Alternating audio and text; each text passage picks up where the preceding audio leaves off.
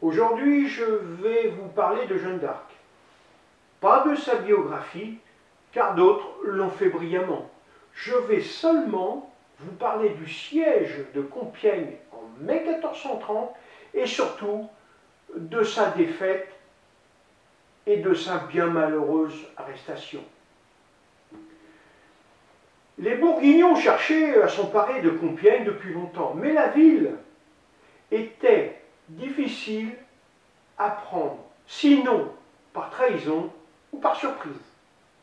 Les remparts de la ville, longs de 2600 mètres, étaient flanqués de 44 tours bien gardées. Donc, la ville n'était pas facile à ravir. Le duc de Bourgogne est résolu à se l'accaparer. Cette fois-ci, il demande l'aide des Anglais.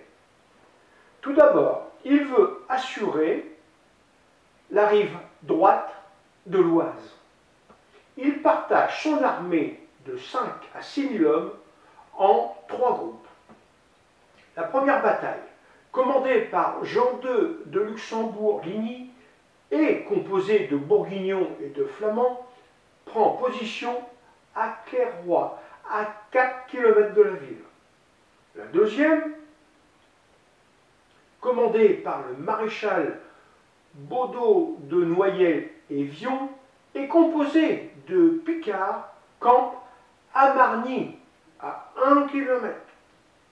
Quant à la troisième bataille, commandée par le sire de Montgomery et composée exclusivement d'Anglais, se loge à Venette, à 2 km de Compiègne, sur la route de Clermont.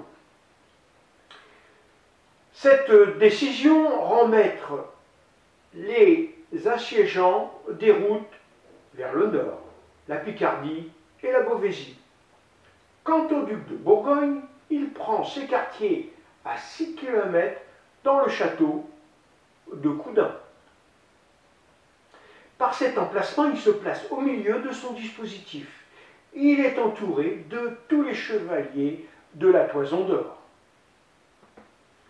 Faut penser à sécuriser la rive gauche de l'Oise pour attaquer la place et ménager un chemin de repli en cas de défaite. Il ordonne la construction d'un pont en bois. Puis le duc tient un conseil de guerre avec ses capitaines il est décidé qu'on s'attaquera d'abord au pont qui mène directement sur le boulevard de la ville et qui permettra aux assiégeants de réduire considérablement le moral des gens de la ville. Aussitôt, on creuse des tranchées pour se rapprocher et on élève une bastille pour faciliter le bombardement. Mais c'est à ce moment-là que Jeanne d'Arc est prévenue que Compiègne est assiégée. Elle s'était arrêtée à 24 km à Crépy en Valois, après de durs combats à Lagny-sur-Marne. Accompagnée de son frère Pierre, elle ordonne à son capitaine Barthélemy Barrette de lever 400 hommes et de bien les armer. Tonton le Bourguignon, son compagnon d'armes, lui dit alors Jeanne, avec aussi peu de monde,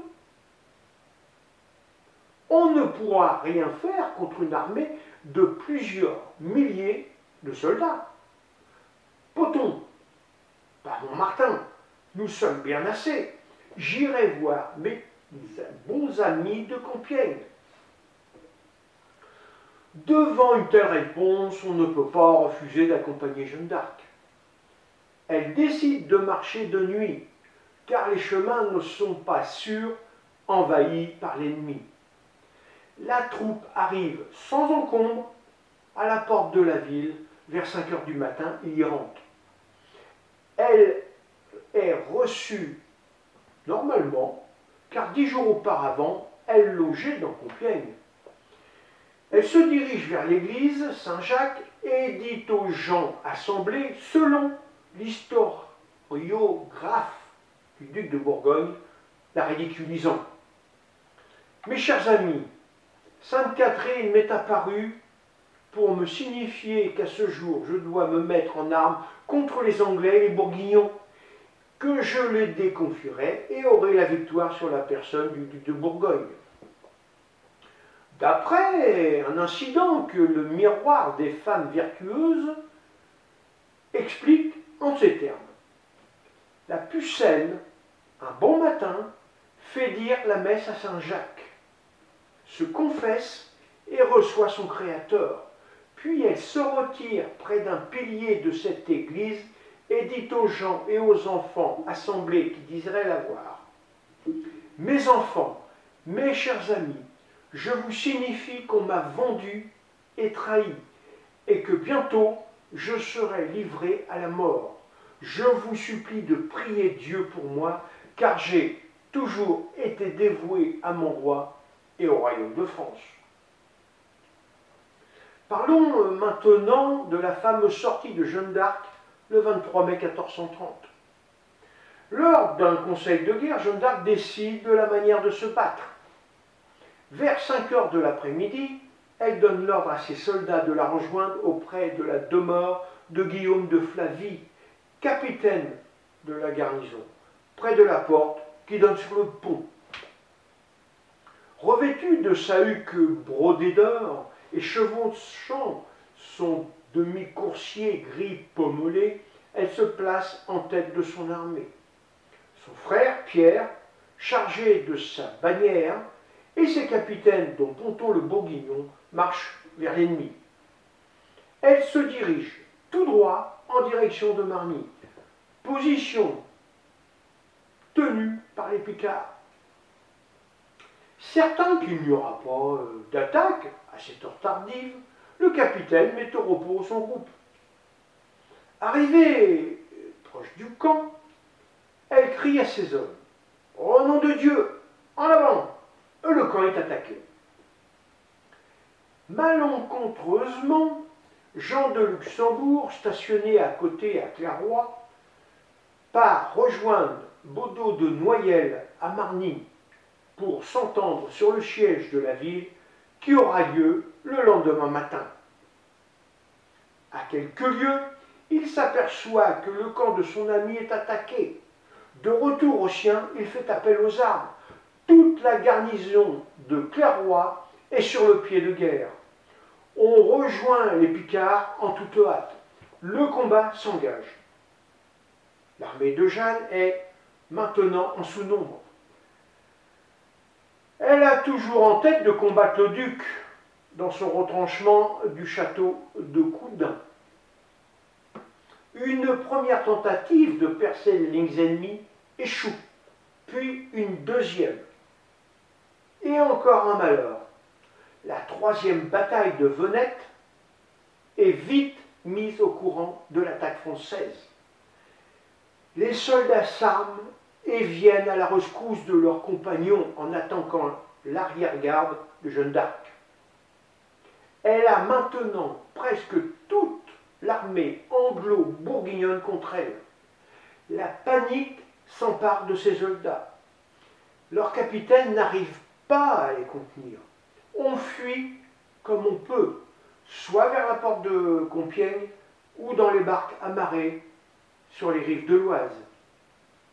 Jeanne continue néanmoins la lutte avec sa garde rapprochée. Elle déploie courage et pugnacité. Après une heure de combat, à 9 ou 10 contre 1, son entourage lui demande de battre en retraite et d'aller se réfugier derrière rempart de la ville.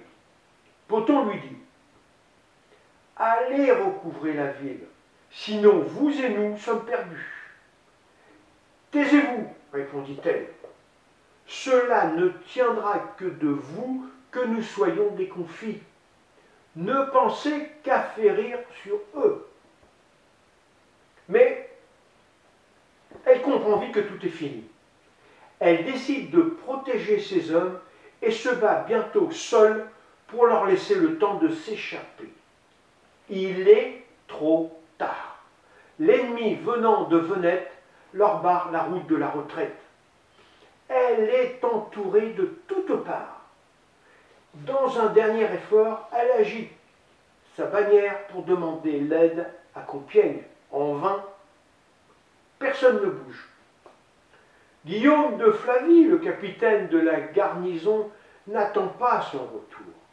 Voyant arriver tant d'ennemis, il ordonne de baisser la herse de la porte et de lever le pont-levis.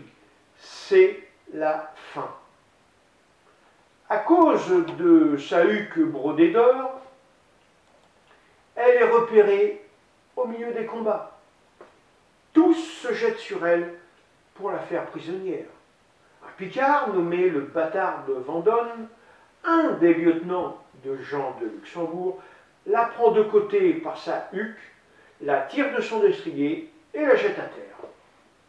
Impossible de se relever. Elle est prisonnière. Son frère et son fidèle Poton le Bourguignon tombent aussi dans les mains de l'ennemi. Nous sommes le 23 mai 1430. Malgré cette bataille et cette fin que raconta Jeanne d'Arc à son procès, d'autres amènent une version différente de sa prise. En particulier, Perceval de Cagny, un témoin, qui rédigeait les mémoires de l'héroïne cinq ans plus tard, disait de ce dénouement. Quand les Anglais et les Bourguignons s'aperçurent qu'elle retournait pour recouvrer la ville, à grand effort, vinrent au bout du pont. Le capitaine de la place, voyant une grande multitude d'Anglais et de Bourguignons arriver sur lui, par crainte de perdre sa place, fit lever le pont de la ville et fermer la porte. Et ainsi demeurèrent enfermés dehors la pucelle et ses gens avec elle. Quand les ennemis virent cela, tous s'efforcèrent de la prendre. Elle résista très fort contre eux, et enfin, elle fut prise, les uns mettant la main sur elle, et les autres sur son cheval. Pauvre Jeanne, la prédiction de ses voix reçues avant le combat s'est finalement arrivée exacte. La période de la lutte finissait, celle du martyr commençait. Je ne raconterai pas la suite, sa vente aux Anglais par les Bourguignons, son procès et sa fin ignoble sur le bûcher de roi, car bien d'autres l'ont brillamment écrit.